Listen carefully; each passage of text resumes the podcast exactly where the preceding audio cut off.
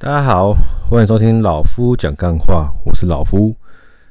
今天是礼拜四啊，那这集上架的时候是礼拜五了啦。那有一个蛮奇妙的事情，想跟各位听众分享一下哦，就是呃，有些老听众或是老朋友都知道说老夫。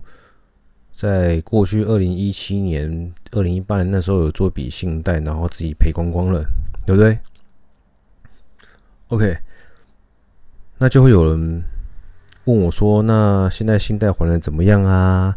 那你后不后悔呀？好，等等之类的啦。”那我这边跟大家就来讨论这件事情，因为今天刚好我一个很好的同事哦，也有聊到信贷这一块的问题。那我就把我对于信贷这件事情的看法，好跟大家做一个分享。好，那首先呢，就是为什么要信贷？就是本金不够嘛，对不对？那信贷有没有风险？信贷有风险啊。风险是什么？第一个，你的钱借出来了，然后你要还嘛。那你要还的情况下，如果你没有固定的收入，你要怎么还？对不对？然后，如那第二个是，如果你借出来的钱，你把它都放在账上就好了，哦，那你最后还回去，那倒没事，顶多你就是付出了你的成本，成本就是呢，你跟银行借钱，他会给你收利息。但是如果你今天借出来的信贷，把它拿去用掉了，比如说买名表，好，买精品，啊，买车。然后用掉了，最后车撞坏了，报废，好买名表折价了，等等之类的，就是你买拿这个借出来的钱去做一些消费性的行为，然后最后都被你给消费掉了，哦，那你必须得要还这笔钱，借多少还多少，加上利息。那如果你又没有固定收入，或是说你又没有工作收入的情况下，跟你讲，老塞痛苦崩溃。好，然后当然就是这个样子，把信贷借来的钱，然后去 all in 做一些杠杆型的的衍生金融性商品，然后最后呢，全部赔光光，崩溃。好，没有钱还钱，赶快找工作。那今天如果能够再来重来一次的话呢，我会不会信贷？我会信贷。哦，那我会不会做一些自己不太有把握的事情？哦，我不会这么做。为什么？因为。这几年呢、看了很多客人哦，哦，进入了金融业，看了很多客人，然后也听了很多分享。那老夫自己呢，对于信贷这件事情也有不一样的看法。就是大家很常听到说嘛，有钱人都是去跟银行借钱来赚钱的，对不对？那为什么我们不行？我现在还不是有钱人，那是我可以去学有钱人成功的方法。之一呀、啊，当然不一定是每个有钱人都是去跟银行借钱啊，但是我相信啊，很多有钱人都不是用自己的钱就可以白手起家做到现在的上市上柜的老板的、啊。我相信啊，对，因为你们知道借钱哦，第一个借钱是要看你的偿债能力。对银行来说，你要来借钱，OK，那他们就会看你的偿还能力。哦，简单来讲，就是看你的薪资收入是不是固定的，是不是稳定的。哦，哦，是不是百，是不是百大公司其中之一？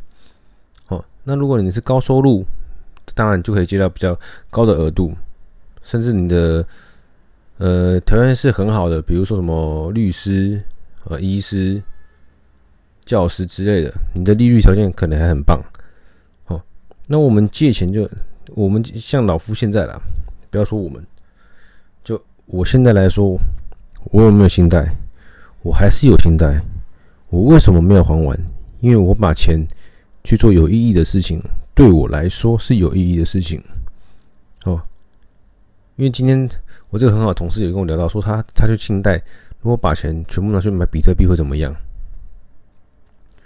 那我当然是请他不要这么做啦，对，因为你借来的钱要去做这样子的投资，我认为风险过大。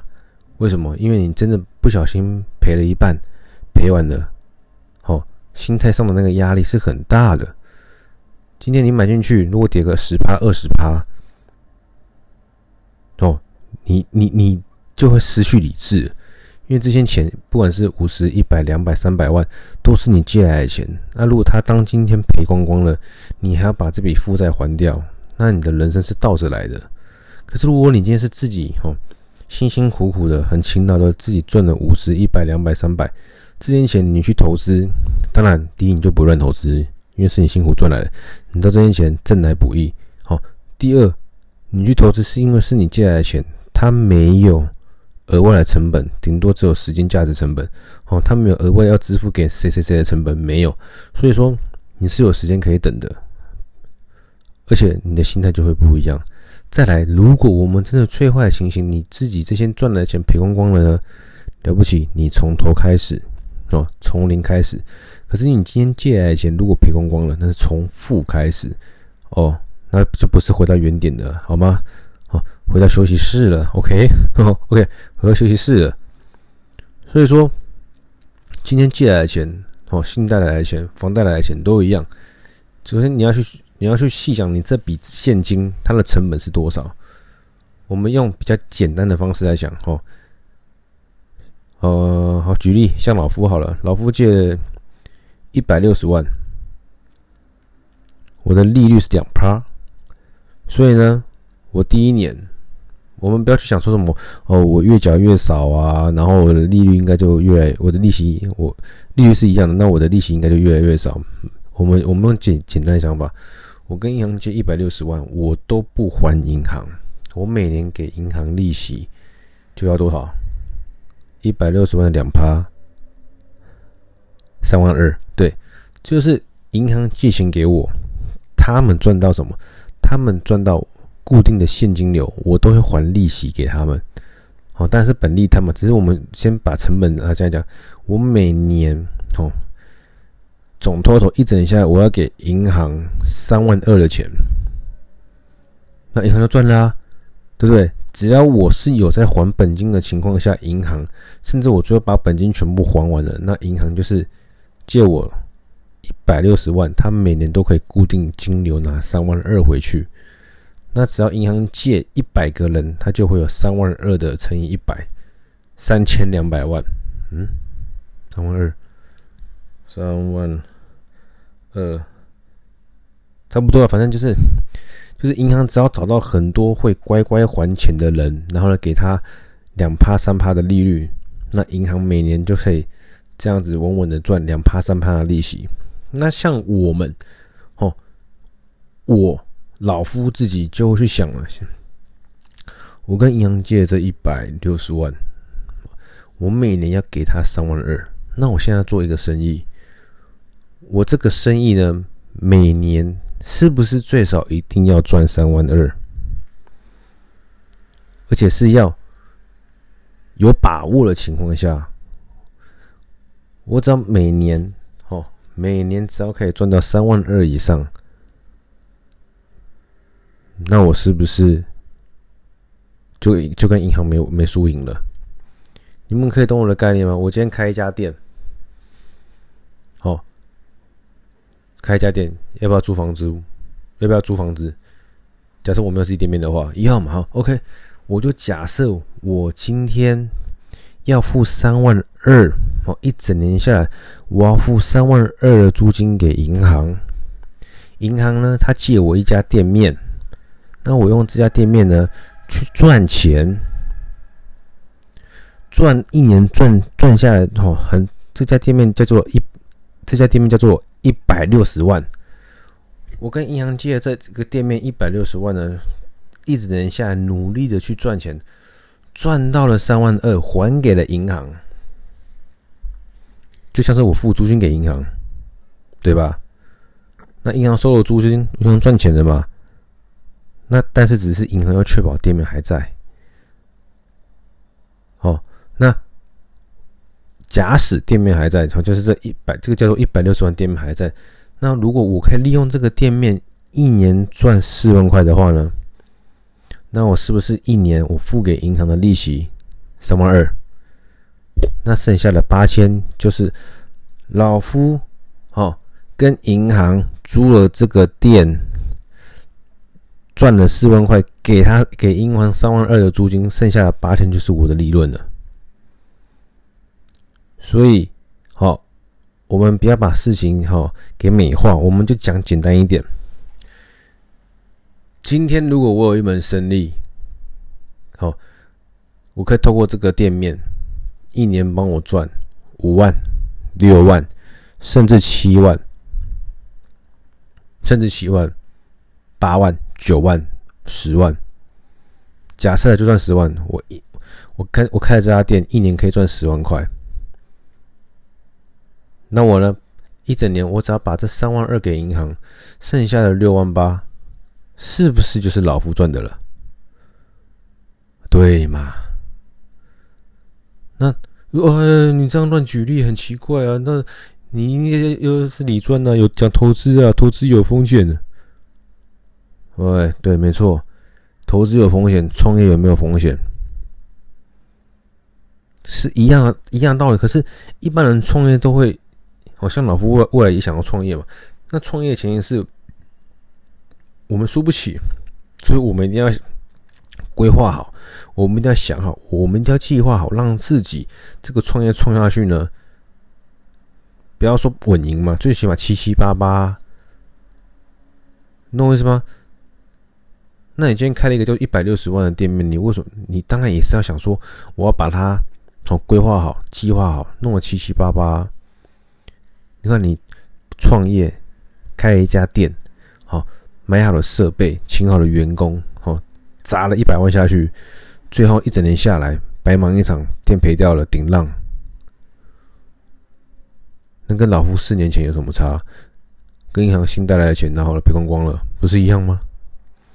但是我们把时间倒带，从头再来。我们今天跟银行借钱，哈，我们一样是创业，但是呢，我们去找一些比较安全的方法，哈。建立自己的这个适合自己的方式，让这一百六十万呢，一年只要赚超过三万两千块，你就赢了。一整年哦，我们用年来看哦，一整年只要赚三万二，你就赢了。因为一百六十万的两趴是三万二嘛，那如果一整年下来可以赚三万两千零一块呢，你就赚净赚一块钱的。所以这一百六十万可以。在第一年快速的，好，不要说快速，就是稳稳的让你收到，不不不不不三万二之上的话，那你后面就都是你赚的了。下一年一样嘛，你就假假设你每年都要付三万二的成本，那你每年透过这家店，你就是要赚三万两千块以上，赚到以上都是你的。只是说你赚来的钱，你要再怎么样去给他做后续的规划，那是你的问题。那也也是老夫的问题，对，对于我这些赚来的钱，我会怎么规划？那是我要规划的，所以我就想办法。但今天是要跟大家分享说，信贷、房贷不可耻，信贷、房贷不是坏事。很多人聪明人真的都是跟银行借钱来做正确的事，不是像老夫二零一七年那个时候借钱来 all in 买一个自己没有把握的东西。所以时间再重来一遍的话，我一样会信贷，但我不会这么做了。哦，最起码我就好过很多喽。好，那很多人哦很怕信贷，很多人没有信贷过哦，只有房贷的人，那你们也厉害。那很多人没有房贷也没有信贷，说想要去试着信贷看看的人，希望你们可以听一看老夫在一起。哦。可以去明白说，信贷的钱出来可以干嘛？哦，尽量不要干嘛？怎么样趋吉避凶，才不会让你的人生哦从彩色变黑白？这真的很重要。OK，我看一下，差不多了啦，又差不多十五分钟了。好，这一集最主要就是跟大家说，信贷不是坏事，是你要把你借来的钱算好它的成本。哦，算好你要支出给银行成本，那你这笔钱必须要有产值，产值就是能最少大于你的成本，这样子你就赢了。那至于你要怎么样让它有产值，那是你要想办法。对，但是我会真心的建议，不要把你借来的钱拿去娱乐掉了，好吗？除非你觉得无所谓，人生就走到这一刻就好了。不然你想要让自己过未来过得更舒服的话，那你千万不要去信贷钱，然后呢把它挥霍掉，这样是非常愚蠢的。OK，好，那今天就先聊到这里。如果大家对信贷还有什么问题想要问老夫的，都可以问我。好，今天先这样子，拜。